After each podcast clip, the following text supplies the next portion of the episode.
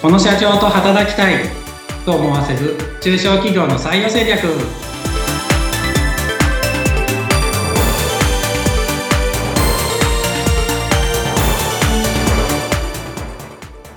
採用定着士で社会保険労務士の梅田ですはい。そしてご一緒するのは水野ゆきです。梅田さん、今回もよろしくお願いします。よろしくお願いしますさて、えー今回はですね、この企業さんの採用活動の中での、まあ、発信する手段についてお伺いしていこうと思うんですけれども、梅田さん、まずはこう採用活動について発信と言いますと、求人情報を出すというところからスタートしていくんですよね。はいそうなりますはい。で、これを見た求職者の方たちっていうのは、その次のアクションっていうのがあると思うんですが、まあ、Google 検索したりとかっていうところが基本になってくると思うんですけれども、ここでヒットしていく情報っていうのが、やはり大事になっていきますか？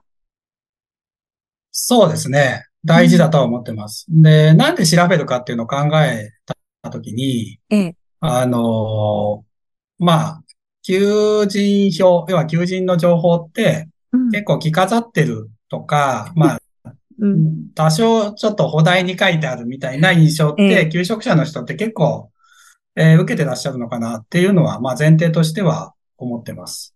うんなので、、うんと、その、求人情報にはない他の情報、もうちょっと、えーっと、その会社のリアルな生の声みたいなやつをちょっと探したくて調べるみたいな人は結構多いのかなっていうふうには思ってはいます。うん。はい。で、うんえっと、うん、あ、どうぞ。あ、実際のところ、その情報にアクセスしようと思うと、出てくる会社さんっていうのは多いんですか？そのホームページであったりとか、その他の発信のものっていうのは。あ、そうですね。えっと、まあ、ある会社もない会社いますけど、うんえーっと、まあ、ひどい会社だと、ぶっちゃけ何にも出てこないケースはありますね。調べたとき。ホームページすらない会社って結構あるので、ええ。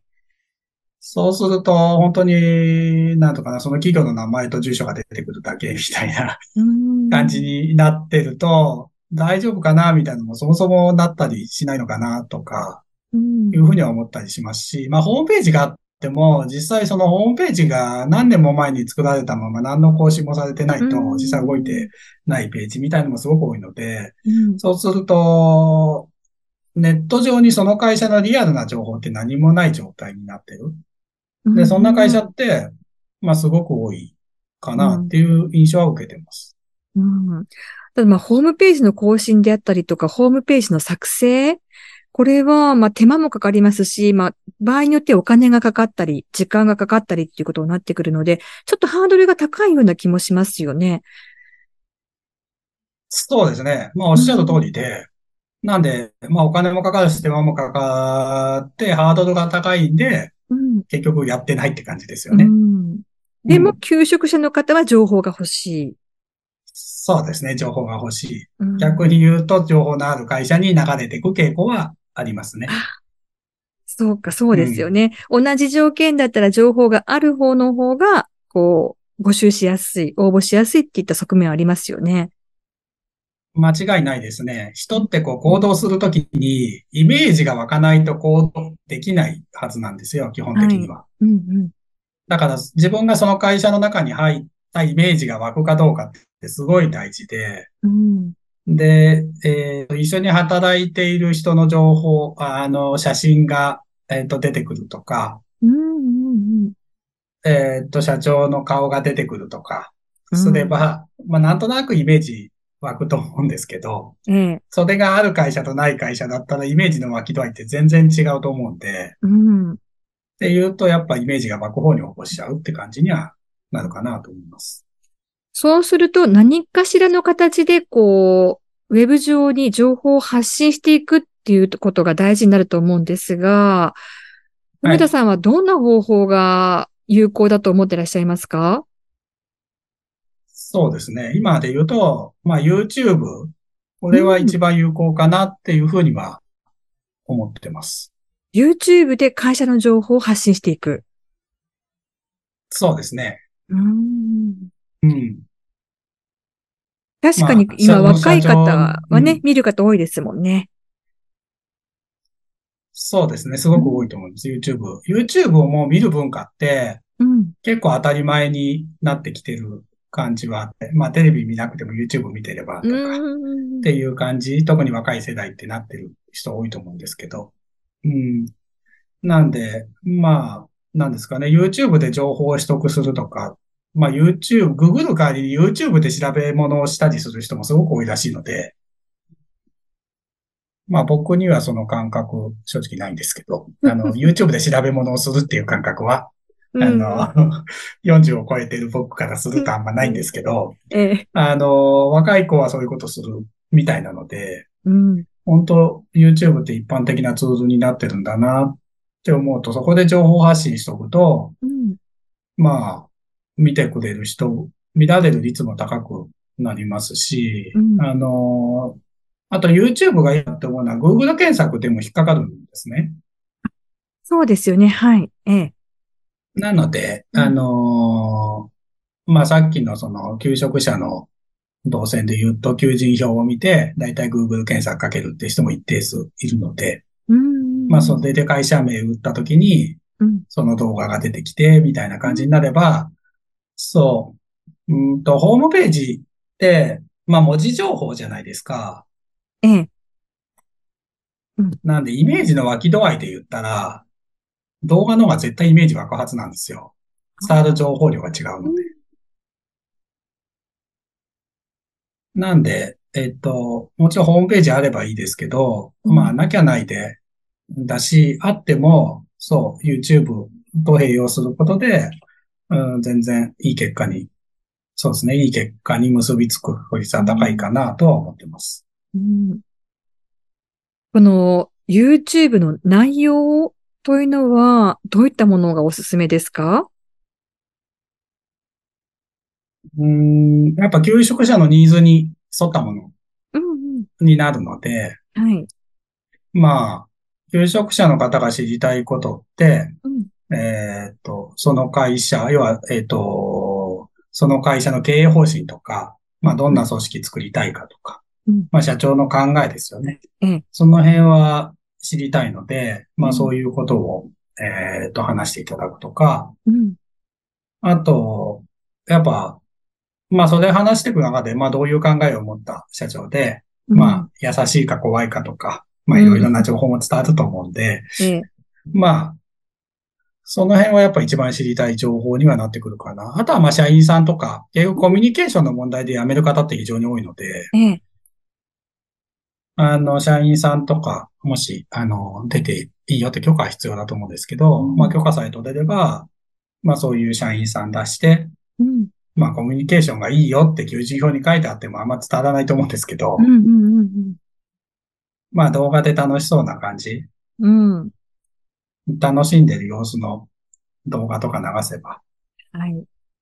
雰囲気伝わりますし、うん。っていうとは本当にあの求人票に書いてあったコミュニケーションがいいって本当なんだなっていうエビデンスにもなりますし、そうしたら安心して応募がしてもらえるとかにもなると思うんです。うん。なんで、そういうのがいいかなって思ってます。うん確かにこう、顔が見えて、声が聞こえるってなると、あの、文字情報よりも温かみが増しますし、親近感も湧きやすくなりますよね。そうですね。間違いないと思いますね、それは。うん。そうなってくると、この YouTube というツールを一つ、まあ採用のために使うっていうことは有効になってくると思うんですが、ただ、これ、アップするのを、あ難しいって思われる方もいるしと思うんですが、うんこのあたりはクリアできそうですか？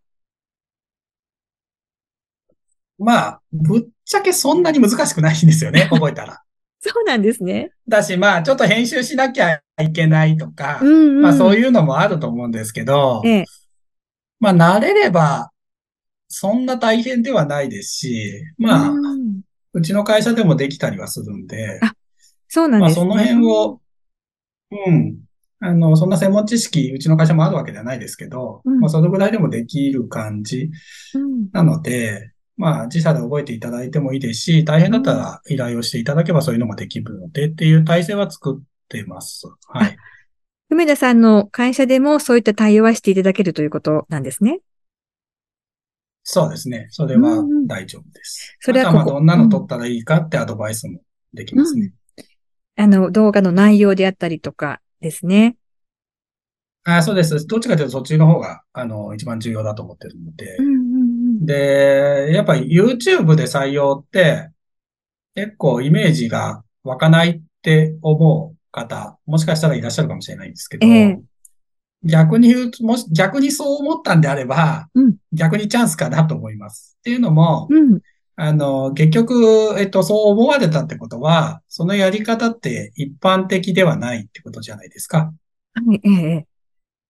なんで、まあ、やってる人少ないってことにはなるんですよね。やってる会社か。やってる会社少ないってことにはなるんで、ちょっと競合は少ない状態なんですよね、今。うん、はい。っていうと、まあ、目立ちやすいというか、見てもらう率は高くなるっていうことは考える、られるので、あのー、やっぱチャンスだと思いますね。もう、求人誌出すって当たり前なんでみんなやってるから、そんな目立たないじゃないですか。えー、結構かかりますけど。うんうんうん、ただ YouTube 無料でできて、しかもやってるとこもないんで、うん、逆にやれば目立つってことを考えると、まあ、費用対効果とかで言うと、全然、あのー、高いかなと思いますね。あの、実際 YouTube を見る人は、さっき話したようにすごくね、いっぱいいるわけですから。そうですね。確かに、あの、おっしゃったように、テレビ見なくても YouTube 見るっていう人は多いですし、それから YouTube は無料で、えー、利用することができるんですね。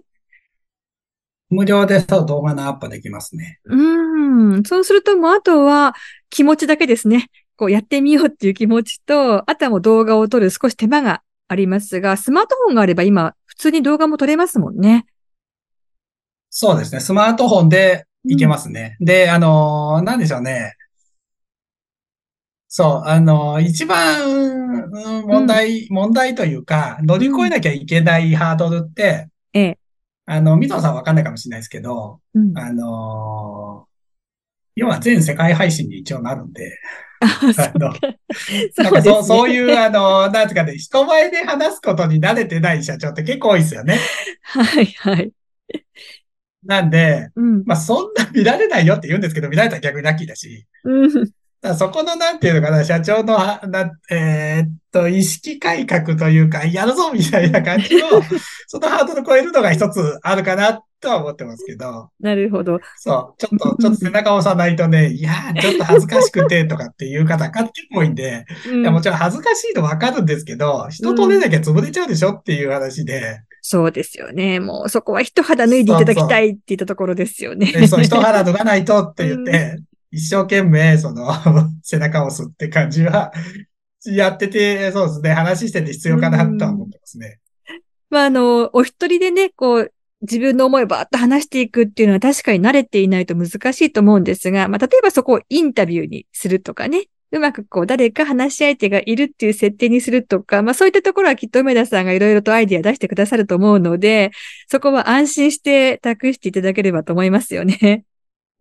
そうですね。一人はやっぱ話しにくいと思いますね。本当に。なのでね、一人でなかなか淡々と語れっていうのは。